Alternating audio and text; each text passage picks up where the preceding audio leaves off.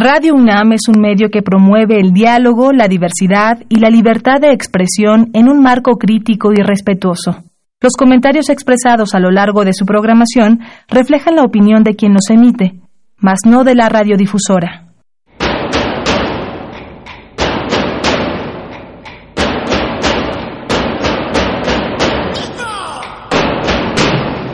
Discrepancias. Atacan a la universidad porque discrepamos. Viva la discrepancia, porque es el espíritu de la universidad.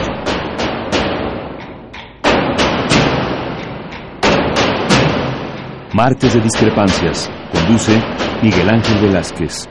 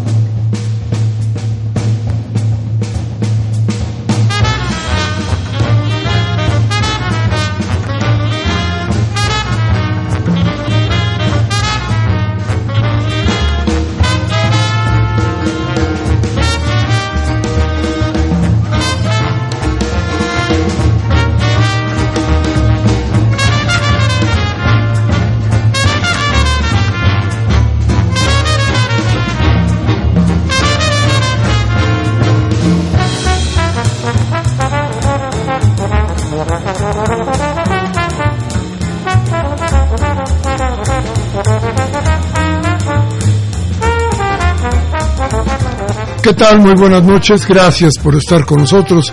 Esto es Discrepancias y estamos en Radio UNAM como todos los martes, aquí en la estación de la Universidad Nacional Autónoma de México. Y con nosotros hoy nos acompaña, nos va a ser segunda, va a estar de nuestra Hola, buenas tardes. Valentina Velázquez. Hola, Vale, ¿cómo estás? Muy bien. Qué bueno. Bien, pues antes de, empezar, déjeme decirle a usted que ayer tuve un encuentro del que hoy vamos a, a dar parte. Yo creo que muy importante para el entendimiento de las cosas que pasan en nuestro entorno.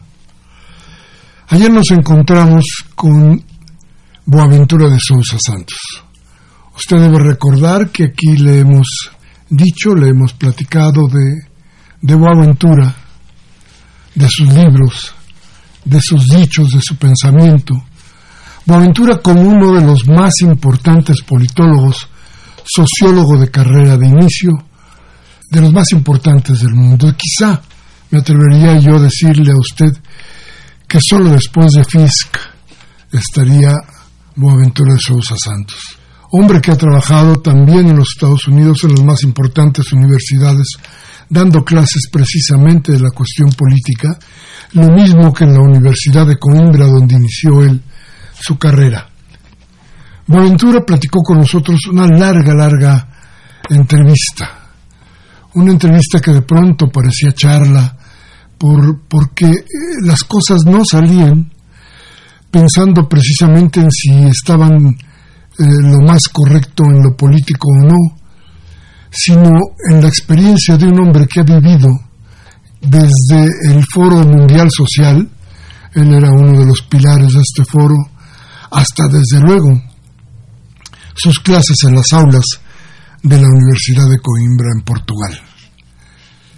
Boventura Sosa Santos será entonces hoy parte de este programa en donde, en donde hablaremos con usted de muchas, muchísimas cosas más. Por lo pronto, vamos a ir a un corte, vamos a regresar con usted para platicar, para empezar nuestra plática. Nuestros teléfonos, son, teléfonos en el estudio 5536-8989. Lada sin costo 01850 52 688. Esperamos su llamada. Bien, vamos al corte y regresamos de inmediato.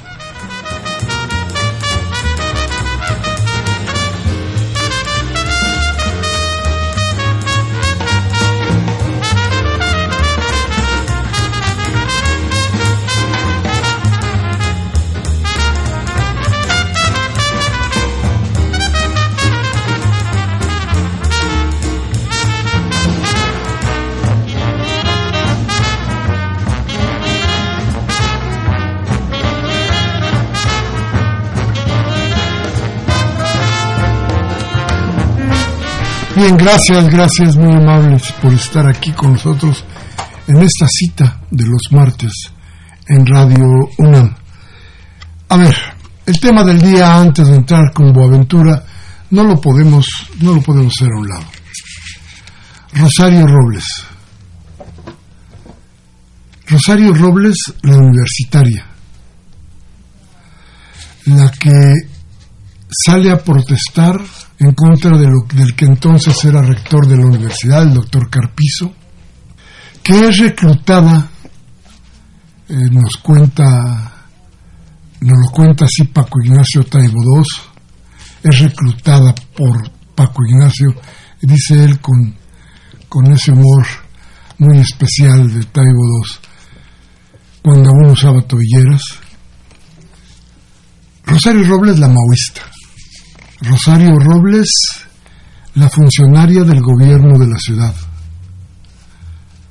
Rosario Robles, la creadora de las Brigadas del Sol, que fueron una de las armas más importantes en la política de la Ciudad de México.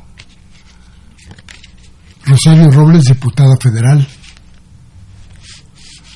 Rosario Robles, convertida en, a ver, de pronto, y aunque muchos no lo quisieran, en una de las esperanzas más firmes de la izquierda.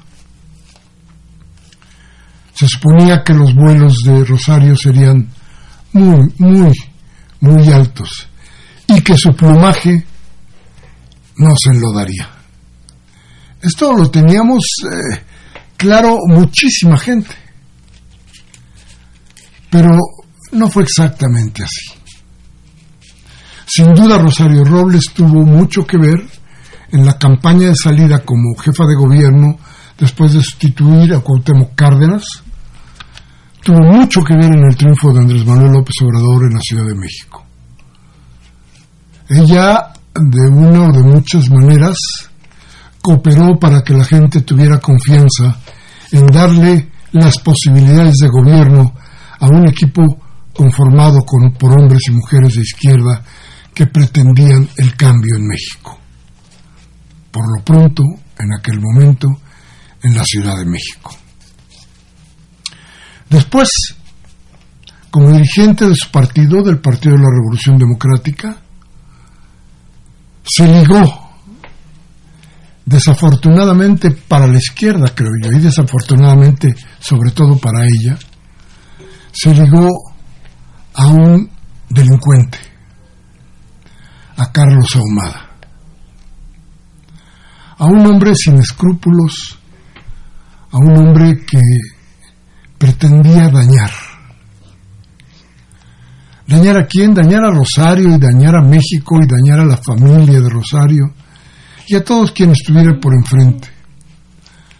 Hombre que todo lo que tuvo a su alrededor lo corrompió.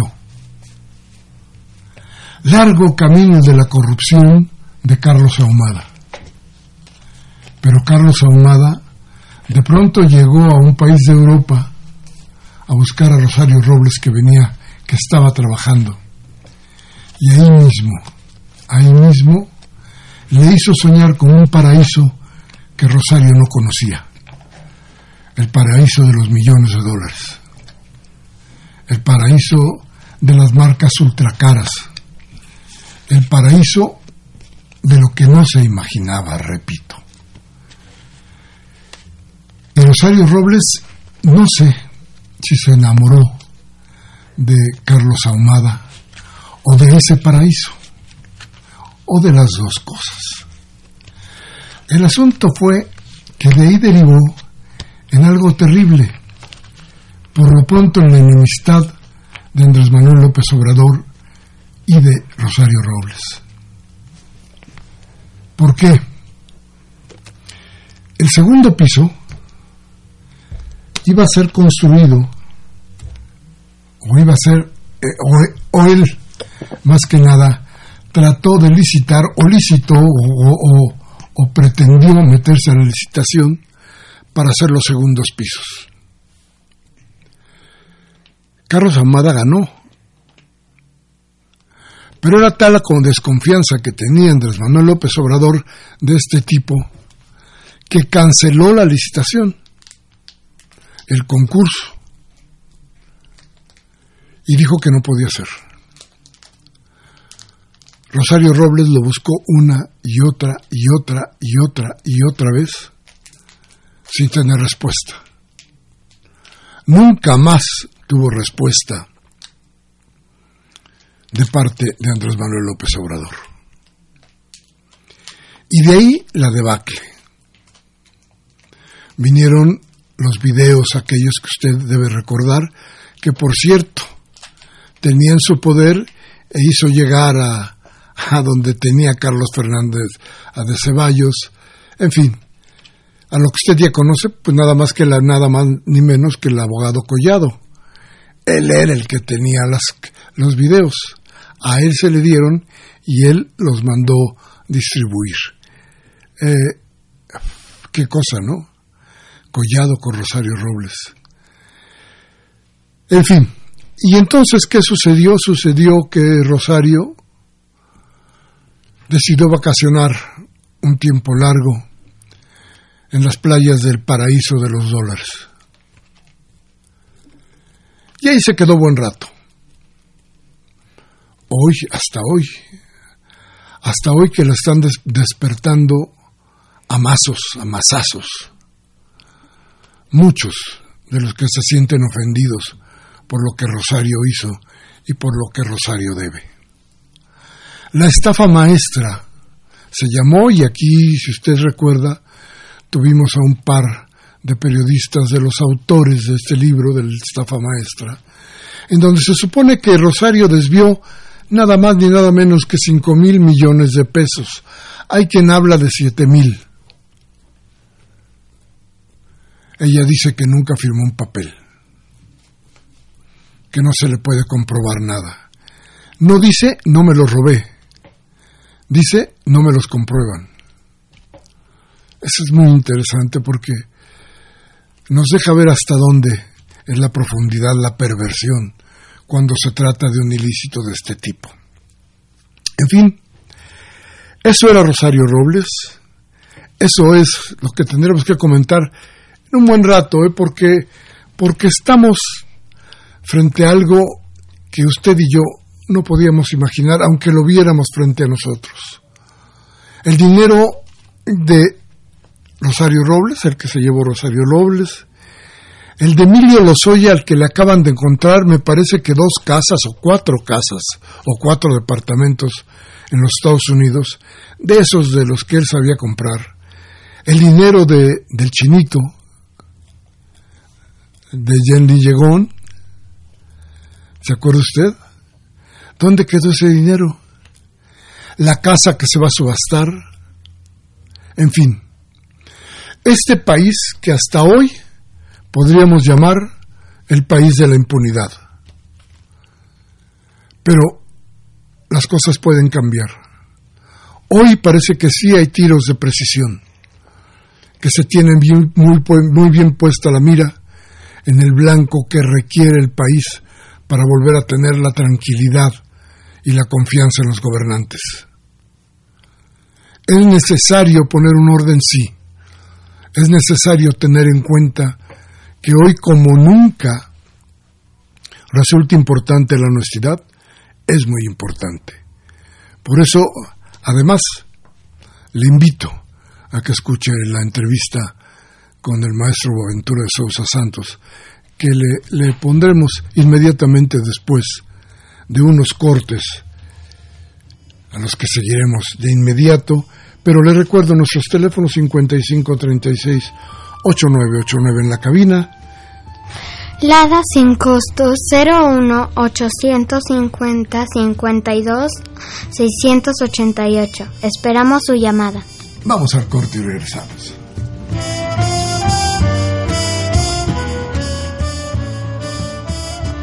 Entonces, en esta ocasión con el maestro Boaventura de Sousa Santos un hombre que ha advertido los males de la democracia que ama a la democracia. Maestro, ¿qué ha pasado con la democracia? A ver, 1998, reinventar la democracia. 2004, democratizar la democracia. Y la democracia se convierte caprichosamente, casi en todos lados, en el cómplice de la corrupción, en la distorsión de las esperanzas de mucha gente. ¿Qué le pasó a la democracia? Sí, pasó todavía lo peor porque, porque realmente no solamente no, no se ha reinventado, sino que está muriendo democráticamente. Yo escribí una, algo que las democracias mueren democráticamente porque están eligiendo eh, neofascistas, antidemócratas, como en Brasil en este momento, ¿no? como Trump, a mi juicio, también en los Estados Unidos, como Salvini, eh, la gente de Italia, como Hungría, Polonia, Modi. Son gente de derecha, de extrema derecha, que realmente no, no entienden, no quieren, no les gusta la democracia y que son elegidos democráticamente. Claro, ya sabíamos que la democracia liberal no se defiende, no se defiende muy bien de, los antidemócratas porque no podemos olvidar que Hitler ganó dos elecciones en 1932 y después de que fue el golpe, pero primero con las elecciones. Entonces es una, era una constante, ¿no? Yo pienso que desde, desde hace bastante tiempo, y lo tiene razón, que llama la atención, que realmente la democracia liberal no tiene condiciones de resistir a una dureza del capitalismo después de la caída del muro de Berlín, a mi juicio. Yo pienso lo que sostuvo eh, la, la, la, democracia liberal con alguna calidad fue relativa calidad, digamos así, eh, o legitimidad, fue existir del otro lado del muro de Berlín un sistema político, social, económico alternativo, que era el mundo soviético, el mundo del comunismo. ¿no?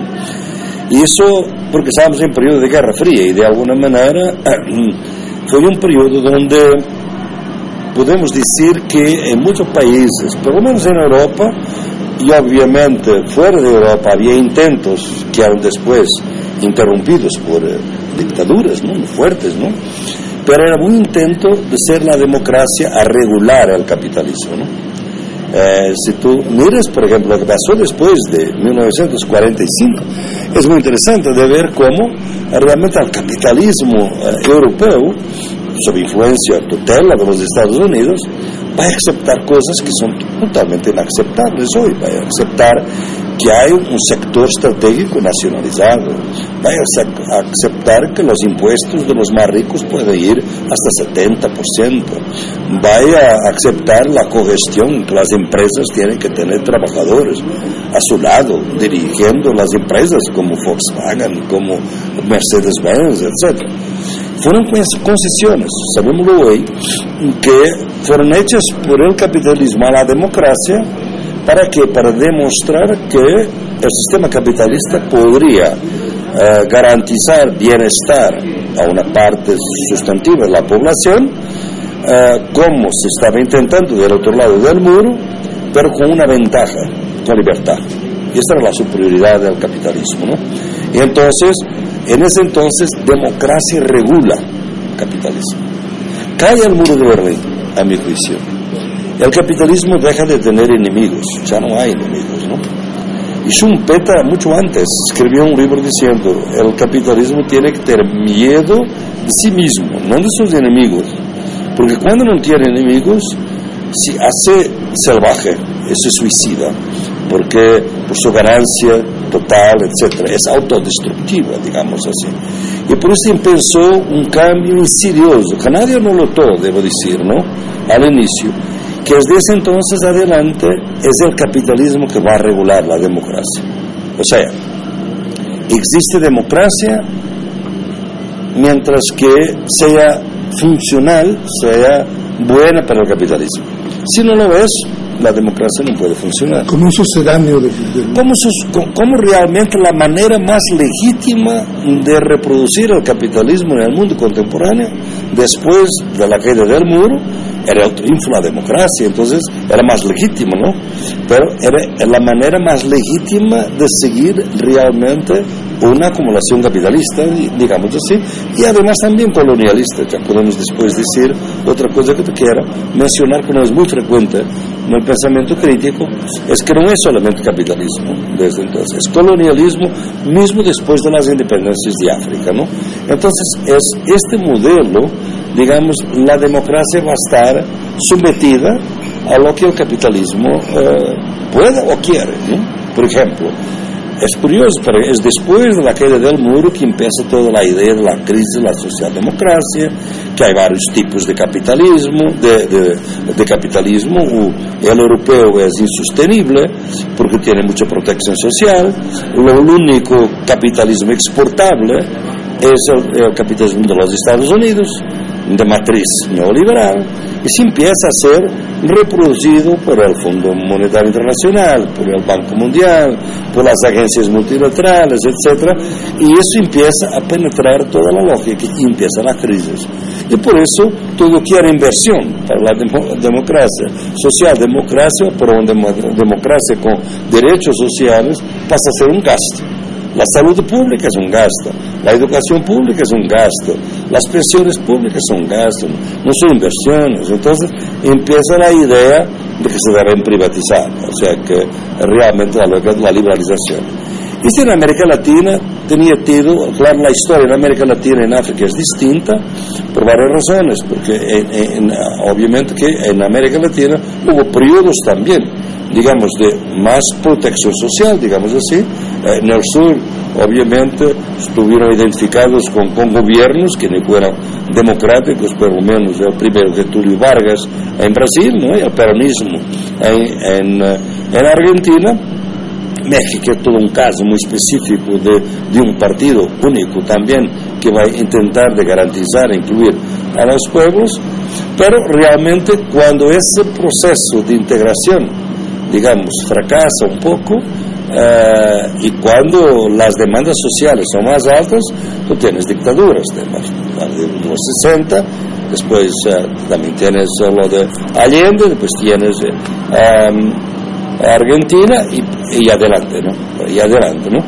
Los únicos que, que van a tener el mismo sistema, digamos, es obviamente Colombia, a, a, pesar de tener un estado de emergencia, un estado de sitio permanente, que va a terminar hace unos 10 años, hasta entonces mismo, después de la constitución permanente, y México, que realmente va a tener su propia evolución cuando pasa a ser multipartidario, pluripartidario, etc., con la entrada del neoliberalismo, ¿no?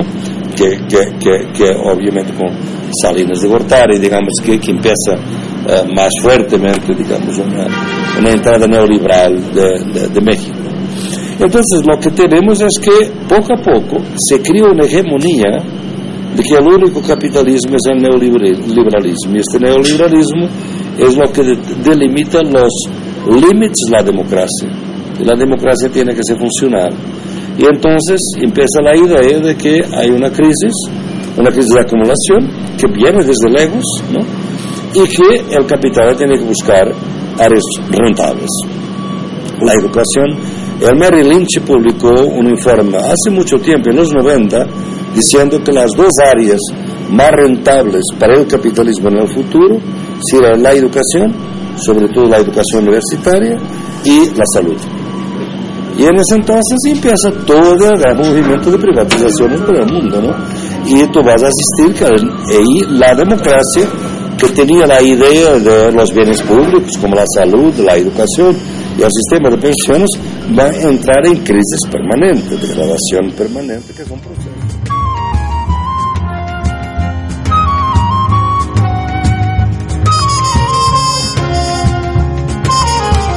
Bien, eso es parte de, la entrevista, ahora seguiremos escuchándolo, pero es, muy interesante eh, los conceptos que maneja Boaventura Sousa Santos cuando dice que la democracia muere democráticamente, porque ya no le es funcional al capitalismo.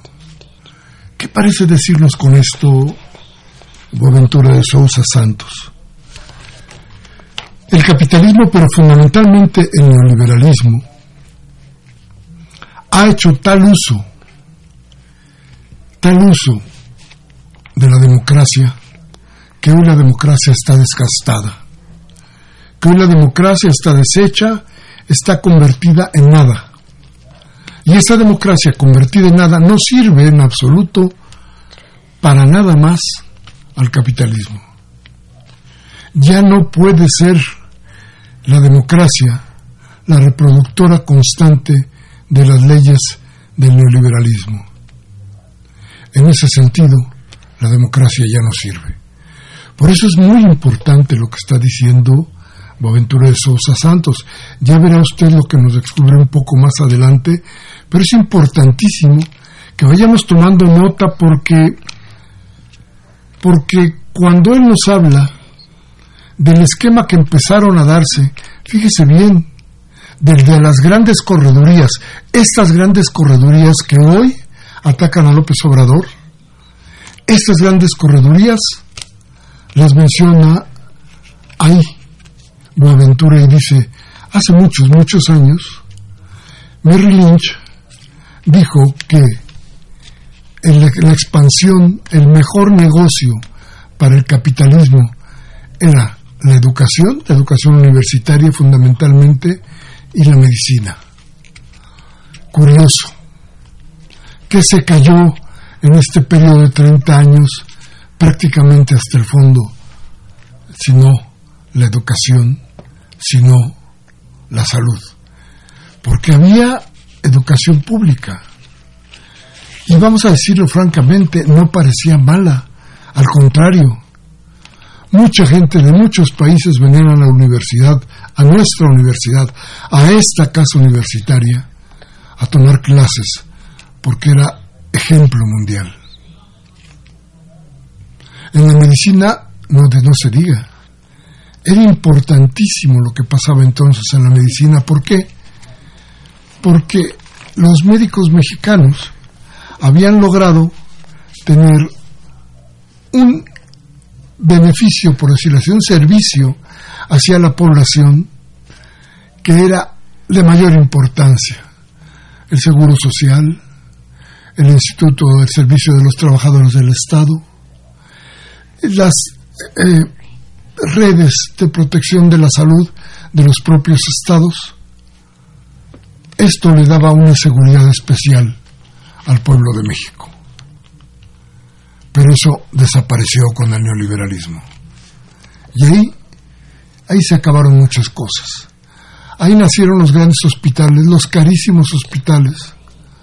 Ahí se fue dejando sin reproducir la importancia de las escuelas universitarias, de, del gobierno para el pueblo, para su pueblo, para la gente que gobierna.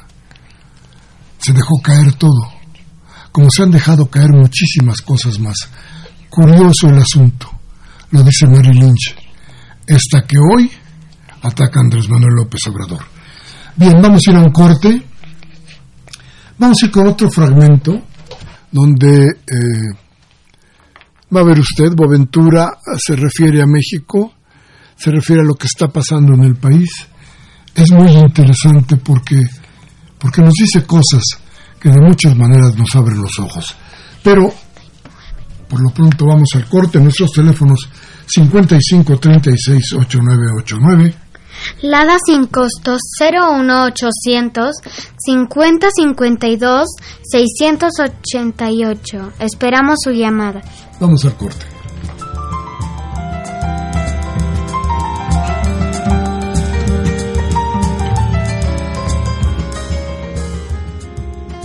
¿Y cómo explicas entonces que se den gobiernos o que se lleguen a los gobiernos como el de como el de Andrés López Obrador? No, Andrés López Obrador tiene un capital simbólico importante. Tenemos que, yo para mí tengo que decir, primero, por varias razones. Primero, es un señor que llega a la presidencia después de le haber robado una elección. Para los ciudadanos es importante. Finalmente, logran elegir la persona que querían. Segundo lugar, es un señor que no es corrupto, no tiene fama de corrupción, al contrario, ¿no? Y que hace una que es un genio de política simbólica, no estoy hablando de política económica, política simbólica, que es ir al notario escribir que no quiere ser reelegido. Este es un acto genial de un punto de vista político simbólico. Mire lo que hizo Chávez, intentar de permanecer indefinidamente. Lo que está intentando Evo. AMLO dice, no, no quiero ser elegido. Este es genial, como credibilidad, digamos así.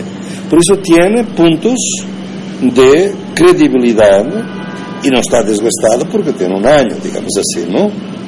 Pero si tú ves este librito que vamos a lanzar este martes, yo te digo dónde están las semillas de, de corrupción del sistema, de frustración.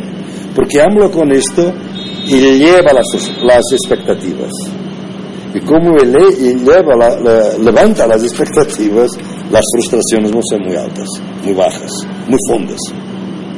Entonces, este está en un manejo de expectativas y frustraciones que me parece peligroso. Y por eso yo pienso que AMLO debería aprender, los movimientos sociales deben aprender una cosa, presione desde abajo siempre. Presione, me gusta de ver en lo del Zócalo, ahí están las organizaciones intentando hablar con el presidente y mantenerse politizadas y la calle, tiene que ser. Por otro lado, AMLO debía aprender realmente que las presiones van a ser brutales para que va a repetir todos los errores de los gobiernos progresistas de la década pasada en el continente. Son los megaproyectos que te van a crear más dependencia extranjera, que te van a crear un país erosionado que acabó con los ejidos por un tratado de libre comercio que los Estados Unidos mandan a la basura cuando quieren destruyen los México y después vamos a cambiar el tratado.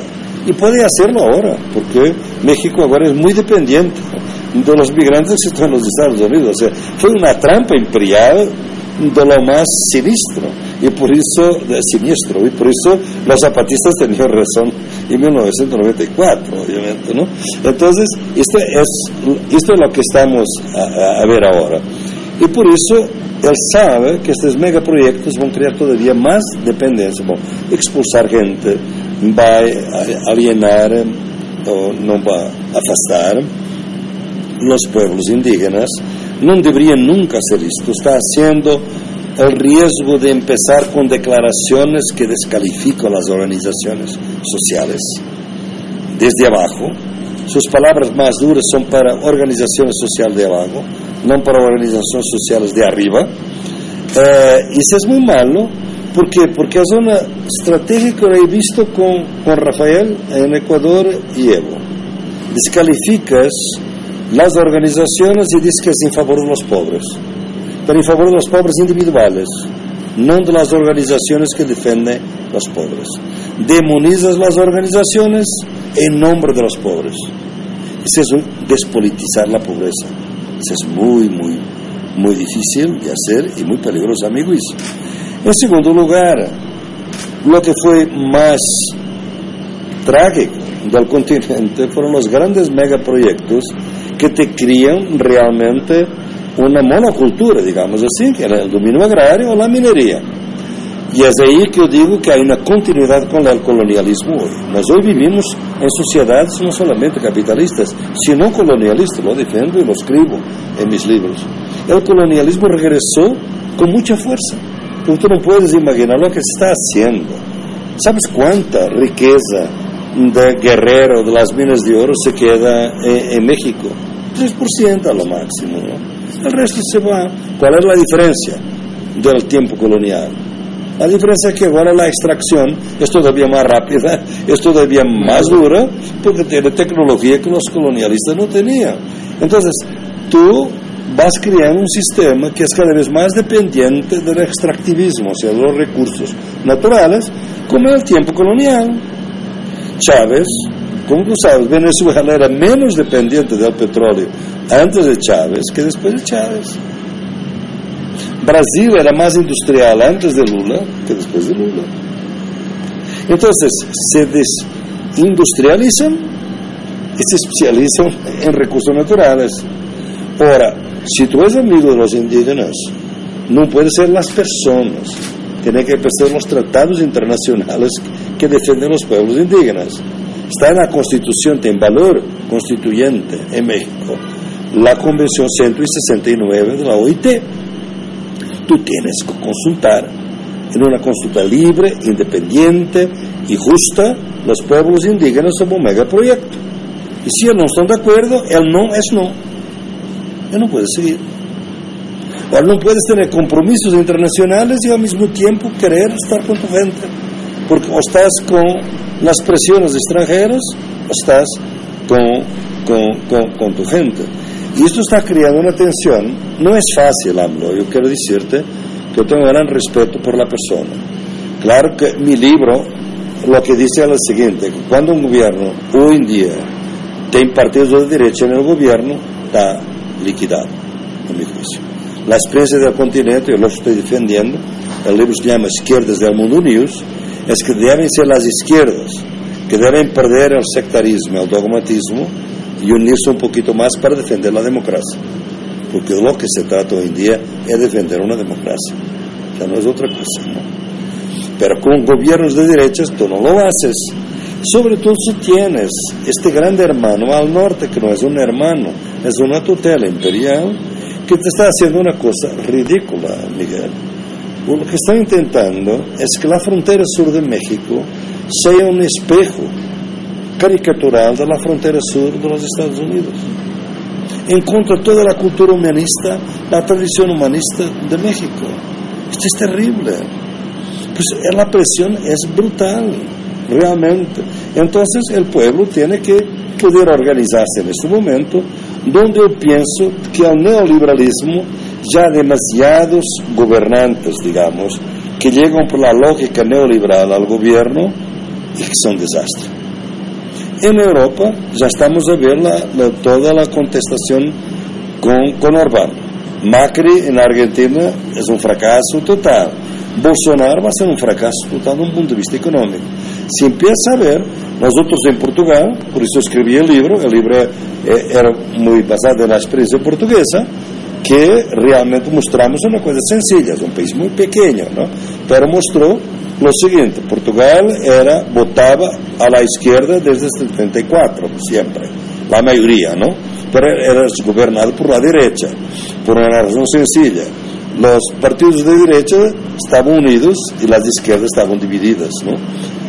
En 2015 las izquierdas decidieron unirse en contra de la Unión Europea, en contra del presidente, la República, y entraron en un acuerdo pragmático, moderado, pero de izquierdas, solo partidos de izquierdas. El Partido Comunista, el Bloque de Izquierda y el Partido Socialista. si la democracia entonces está en peligro, si la estamos viendo morir, ¿qué le queda a la izquierda? Defenderla. ¿Cómo, van? Aquí la simetría es esta, es que la derecha no quiere, ya no defiende la democracia. La derecha está tan comprometida con el neoliberalismo, con la libertad económica, que sacrifica todo por la libertad económica de los mercados. Porque ya no piensa de otra manera. Ella piensa con pantallas de computadora que ven los índices del mercado financiero no ven personas, no existen personas para ello. Y la derecha está formada por eso. La derecha no puede defender la democracia. Este que es el nuevo, son las izquierdas que tienen la, tienen la responsabilidad histórica. Ellas, parte de ellas que nacieron con la idea de que la democracia era burguesa y que la revolución era socialista, tienen que defender esta democracia como alternativa al fascismo, como lucha defensiva para ver si no somos deportados, si no somos muertos, si no somos asesinados, porque tú ves lo que está pasando en Colombia después del proceso de paz. Son 500 por año, más de 500 líderes sociales que están matando. Yo soy miembro de la Comisión de la Verdad de Habana, ¿no? en, en Colombia. Ahora mismo voy, en septiembre, voy a la reunión de la comisión. Estamos totalmente sorprendidos como hay más violencia ahora de que antes. Yo como, cuando en los 90 eh, estudiaba, hacía un proyecto en Colombia, yo decía, hay, tanta, hay guerra y hay tanta paz en el medio de la guerra. Ahora es al revés. Hay tanta guerra en el medio de la paz. Están matando más líderes sociales. El Estado perdió el monopolio, como en México, ¿no? las muertes. El primer semestre, 570 mujeres fueron asesinadas, feminicidio. Las personas son muertas porque hay gobiernos, digamos, paralelos, militares organizados, de crimen organizado, paralelo al Estado. Por eso, de ahí que sea tan difícil, obviamente, luchar contra la corrupción, etc. Y hacer, crear un Estado que efectivamente eh, pueda tener el texto, mantener, digamos, un mínimo de credibilidad. Encuentro a, a Yotzinapa como un fantasma, digamos así, no podemos creer que el Estado va a pulir a los agresores. Y la honestidad como punta de lanza para poder recrear o reinventar la democracia. Sí, la honestidad es una virtud, a mi juicio. Yo no soy en contra de las virtudes. Yo pienso que la honestidad politizada, o sea, tú puedes ser un, un, honesto, no, pero una persona que tiene una insensibilidad total, personalmente puede ser honesto, pero muy insensible con la injusticia social, por ejemplo, ¿no? La honestidad no puede ser la única virtud cívica, ¿no? Ser honesto sí, pero solidario, obviamente, con las injusticias que el capitalismo, el colonialismo y el, como llaman, el heteropatriarcado, homofobia, homofobia y el patriarcado está produciendo en nuestras, en nuestras uh, sociedades. Esta solidaridad debe ser politizada porque puede haber una forma despolitizada de hacerlo, que la filantropía, las iglesias, todo eso, que puede ayudar de alguna manera si no son totalmente conservadores, ¿no? Porque la gente necesita también de religión, de espiritualidad, y hay que reconocer, reconocer eso. Pero tienes que tener realmente un pacto político nuevo. Y este, digamos, es un contrato social nuevo que tiene que incluir a la naturaleza. ¿Y quién nos enseña eso? Son lo que nosotros excluimos más durante la edad moderna, que son los indígenas, para quien la tierra es la Pachamama, es la madre tierra, eh, y la naturaleza no nos pertenece, nosotros pertenecemos a la naturaleza. Entonces, nosotros tenemos una obligación estricta de defenderla. Yo pienso que el contrato tiene que ser también un contrato natural y por eso este modelo de desarrollo, el modelo dominante de desarrollo neoliberal, de, de ir por los eh, recursos naturales, eh, de, todo como para sostener, digamos, el presupuesto del Estado, está absolutamente condenado. Claro que yo no voy a exigir, y este es un tema interesante, sería otra discusión nuestra, esto no se puede exigir de un, de un momento al otro. Los políticos de izquierda tienen que mantener una política de izquierda como defensa de la democracia con otros partidos de izquierda. Pero no puedo exigir a nadie, a un gobernante, que cambie totalmente todo de un día al otro. Tenemos que entrar otra vez con el concepto de transición. Es necesario pensar un concepto de transición. ¿Qué es un concepto? ¿Qué quiere decir? Es que cuando tú tienes realmente estos recursos naturales, tú debes utilizar todo para diversificar tu economía. No es para concentrar en lo que es más rentable, es para diversificar. Tienes que pasar de un modelo monocultural de proteger solamente la economía capitalista, que es lo que hace México, como todos los países, y proteger igualmente la economía cooperativa, la economía campesina, la economía familiar, la economía indígena que está por ahí. Y 70% de nuestros productos alimentarios viene de ellos.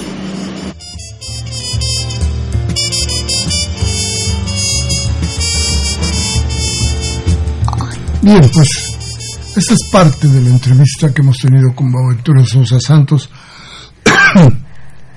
Hay conceptos e ideas que todavía que todavía nos queda rato para, para poder eh, darlas a conocer a ustedes. Ya lo haremos, ya tendremos la posibilidad de hacerlo.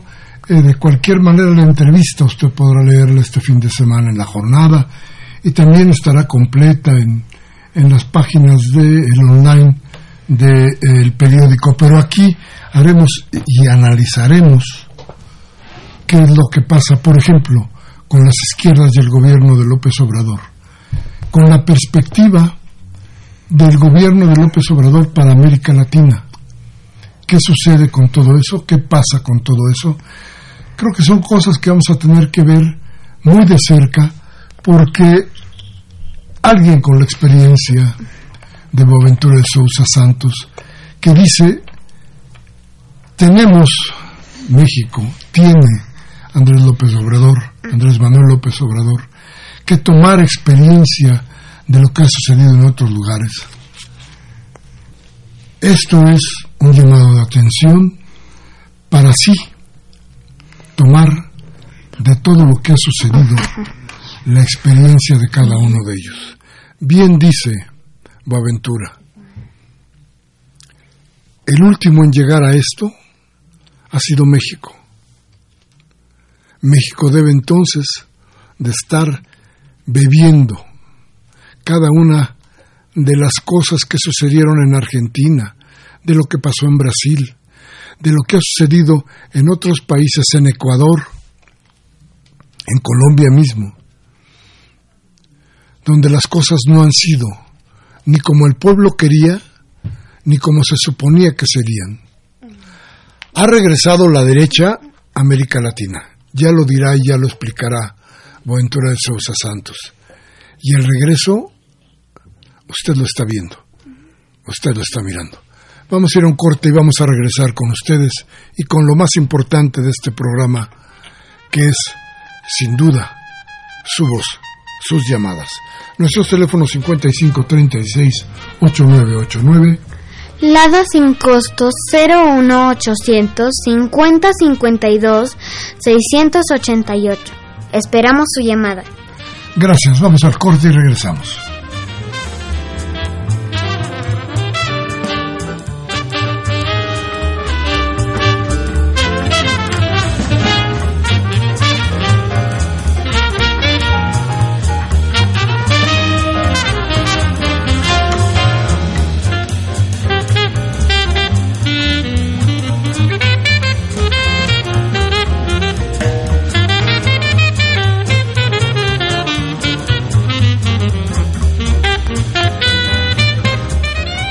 Gracias, gracias por seguir con nosotros. Son muy, muy amables.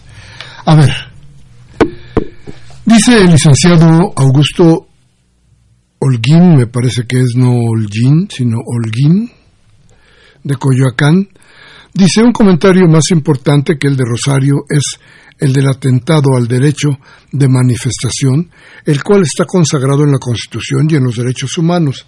Esta es más importante que la estafa maestra. No intervienen, no intenten distraernos con otros temas de poca relevancia. Eh, por cierto, les recuerdo las fabulosas caricaturas del día de hoy en la jornada. Felicitaciones por el programa. Don Augusto, de ninguna manera quitarle la atención a lo que es. Eso es una cuestión que yo creo que no va a progresar mucho, como tampoco fue progresar mirar al PAN y al PRI meterse en Baja California para tratar de hacerle coro a los corruptos de Morena. No, no, yo creo que aquí no se trata de eso.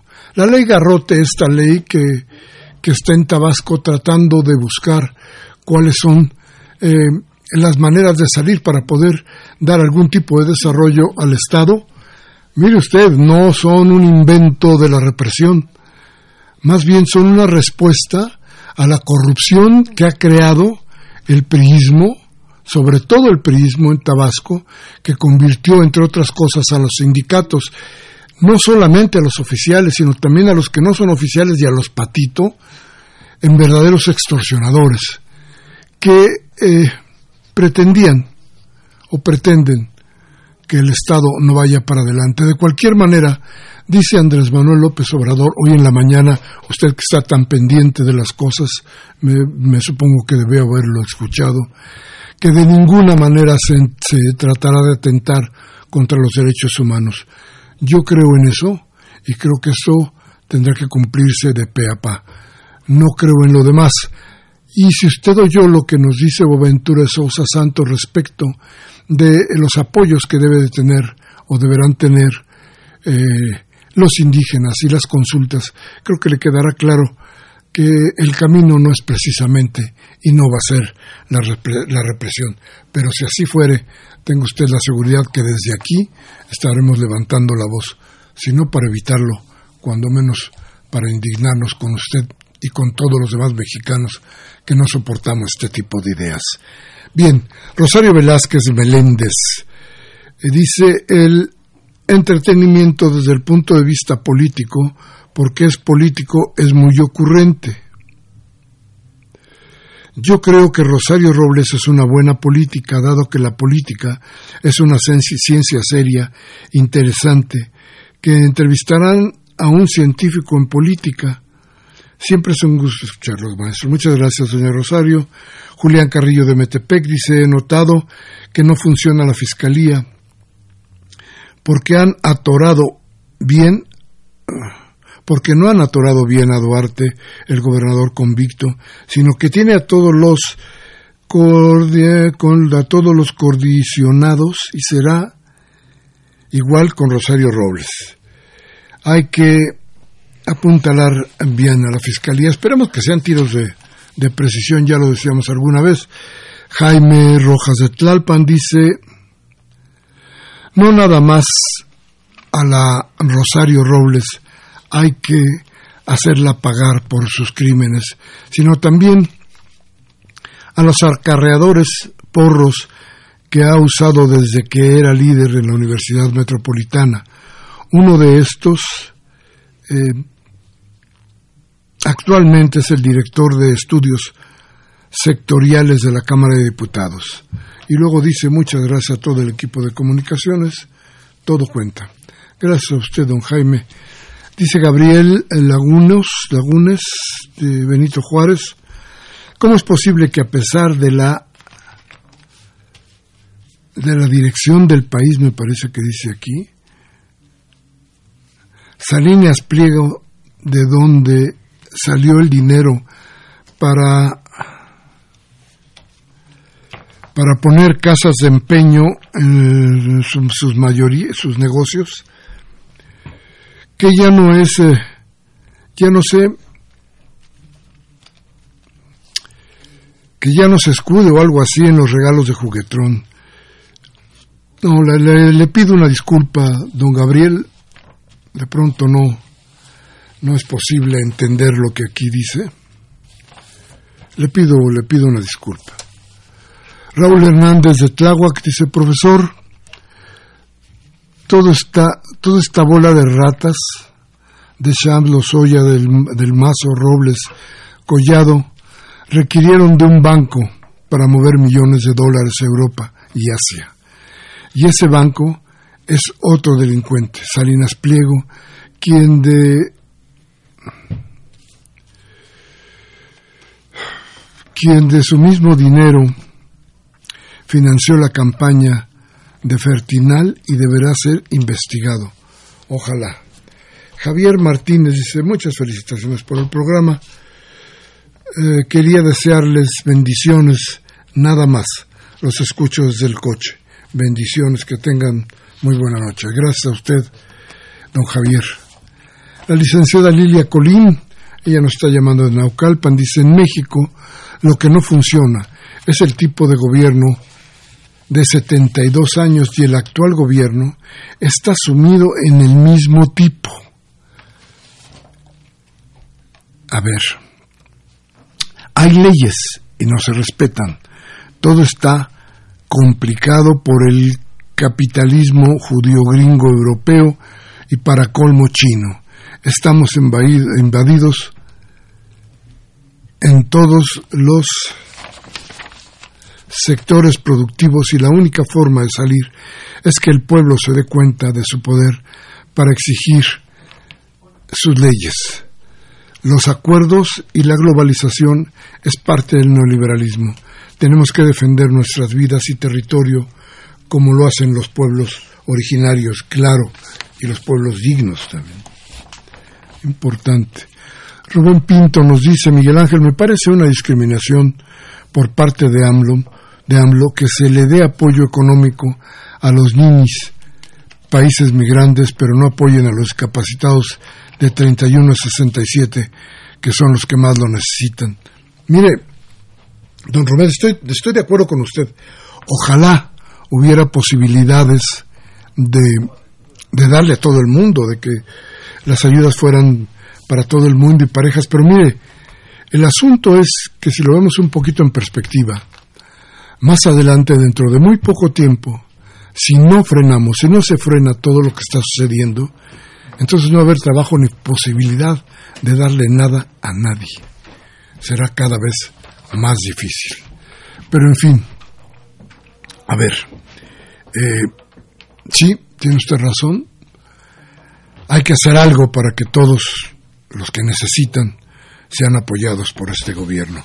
Y don Manuel Munguía, don Manuel, ¿cómo está? Le mando un abrazo. Dice, no nos basta con los ataques de los inefables neoliberales su oligarquía, calificadoras, banqueros y ahora hasta el Fondo Monetario, que reduce las expectativas de crecimiento del PIB de 1.6 a 0.9 para el 19 y ahora de pilón Lozoya y Romero de Shams, Rosario Robles, que nunca cesaron de hacer mal uno de los del ejercicio, el, mal el uso del ejercicio público robando y saqueando a los mexicanos. Siguen escondidos Carsten, Videgaray, y aunque ya hayan metido a la cárcel a Collado, lo cual es muy positivo, es necesario recuperar la inmensa fortuna arrancada a los mexicanos y, y aplicarlo al desarrollo nacional. Apoyemos a nuestro mandatario, dice don Manuel Munguía. Gracias por su llamado, don Manuel. Y Francisco nos dice de Coacalco, ¿de qué libro, de qué libro se habla de Boaventura de Sousa Santos? A ver, déjeme darle un par de, de, libros. Yo hablé eh, al principio de la entrevista de dos de ellos y como, bueno, de pronto ahí uno conoce las cosas, déjeme decirle que en 1998, eso está, me parece que en siglo XXI, em, o en el Fondo de Cultura, no recuerdo, pero me parece que es, que es en, en el fondo, en, siglo XXI, se llama Reinventar la democracia, reinventar el Estado. Esto es en 1998.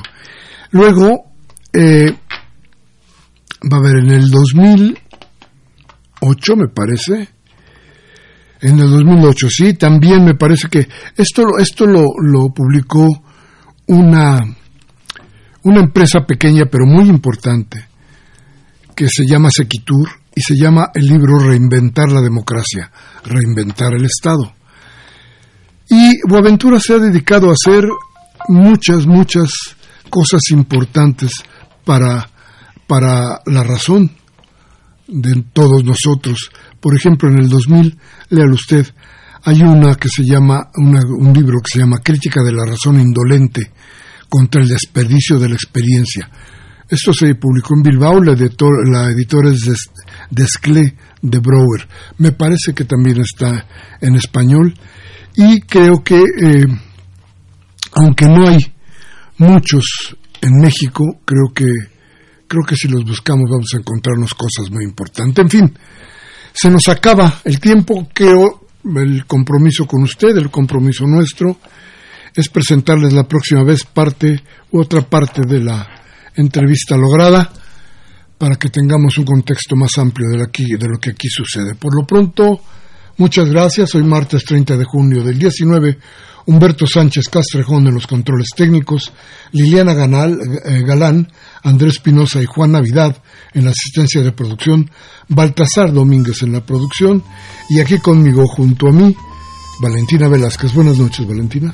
Buenas, buenas noches. Hasta la próxima.